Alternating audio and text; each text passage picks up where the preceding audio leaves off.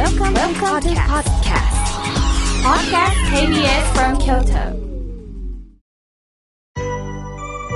さあ、ここからは皆様方からたくさんのメッセージをいただきましたので、順に紹介させていただきます。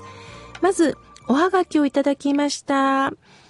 ラジオネーム、あずきさん、ありがとうございます。みょうけいさん、久しぶりにはがきを書きます。心が通じ合えてるように思って、本当にこのラジオは嬉しいんですよ。どうかどうか、これからもよろしくお願いします。もうあずきさんがいろんなお花をね、描いてくださってますし、トマトのシールも貼ってくれてますね。なんか一気にお腹が空きました。あずきさん、心のこもったおはがきを本当にありがとうございます。さあ、続いての方です。滋賀県より、きよこさん、ありがとうございます。妙慶様の穏やかな話し方は、どの世代にも心が和みますね。仏様のお話は、明日のスタミナ源です、とのことです。わー、なんかいい表現ですね。明日のスタミナ源か。なるほどね。スタミナといえば美味しいものを食べて栄養なんですが、まさしく言葉が明日生きる中でのなんか元気な源になれる、そういうことを仏教の教えからいただくんだということを清子さんは伝えてくれました。ありがとうございます。私もね、日々勉強しなければと思って、僧侶仲間と学習会を開いたり、本をずっと読ませていただいたり、自分の時間をね、あの、持っております。さあ、続いての方です。東淀川区より、ラジオネーム、つゆくささん。風流なお名前ですね。ありがとうございます。また、ピンクの絵はがきですね。ありがとうございます。みょうけいさん、初めてお便りいたします。放送は以前から拝聴してるんですよ。毎週のお話で心が落ち着きます。私は80歳になりました。体も思うように動きませんが、皆さんに助けられて過ごしています。先月のお誕生日には、私の息子の友達が、花かごを持ってきてくれました。思いがけないことでびっくりしました。聞いてみると、昔、学生の頃にお世話になったので、とのことです。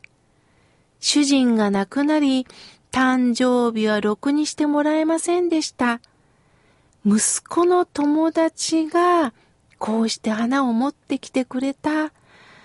何とも言えない幸せを感じておりますとのことです。はあ、私もこのおはがきを読ませていただいてじーんときました。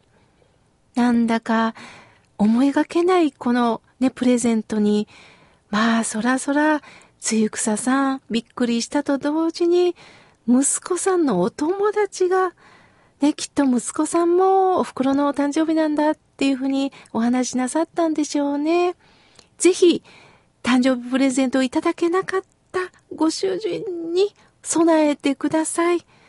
ご主人も照れくさかったんでしょうね。昔の方はね、なかなか奥さんに、あの、お花を届けるという習慣もきっとなかったのかもしれないけれども、きっと浄土でおめでとうって言ってくれてますよ。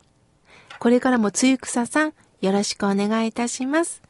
続いての方です。花さん、ありがとうございます。スタッフの皆さん、井村屋さん、いつも放送ありがとうございます。えー、私はちょっと障害を、え、持っているんですけれども、本当にこの番組でつながっております、とのことです。わあ、そう言っていただきまして、本当にありがとうございます。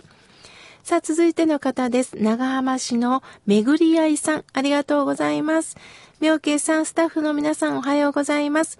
みょうけいさん、以前、前原の方でご講演いただきましたよね。私は、リスナーの方と寄せていただきました。心に響くお話、本当に良いご縁に出会いました。ありがとうございます。これからもご縁があったら講演会に寄せてもらいますね、とのことです。ありがとうございます。本日もね、あのー、午後2時ぐらいから KBS ホールで法話をさせていただきますのでね、ぜひお出かけください。続いての方です。奈良市より、えー、メロンさんからいただきました。妙慶さん、これから春先になると嬉しいんですが、花粉症で悩みます。さあ、そこで妙慶さん質問です。妙慶さんはみんなから人気があるんですけれども、どうしたら妙慶さんのようになれるのか教えてくださいとのことです。いやいや、そんなことないですよ。あの、十人十色でね、それぞれにそれぞれの感想があると思うんですよね。だから、私はうぬぼれてはいけないと思ってます。ただ、親しんでくださるっていうことはあるんだろうなと思います。あの、例えば、法和会に行っても、帰りずっと待ってくださってる方がいます。ちょっとでもお話ししたいと思ってくれてるんだな、と。そう思った時には、私はこの仕事をさせてもらってよかったな、と思います。私の親友がね、妙慶さんって太陽なんだよって言ってくれました。え、暑いっていうことって言ったら、うん、うん、太陽は大地から離れたところでみんなを照らすでしょ？太陽は人を照らすんだよ。そしてあったかいその光に人が寄ってくるだろう。だから最高の褒め言葉だと思ってねって言われました。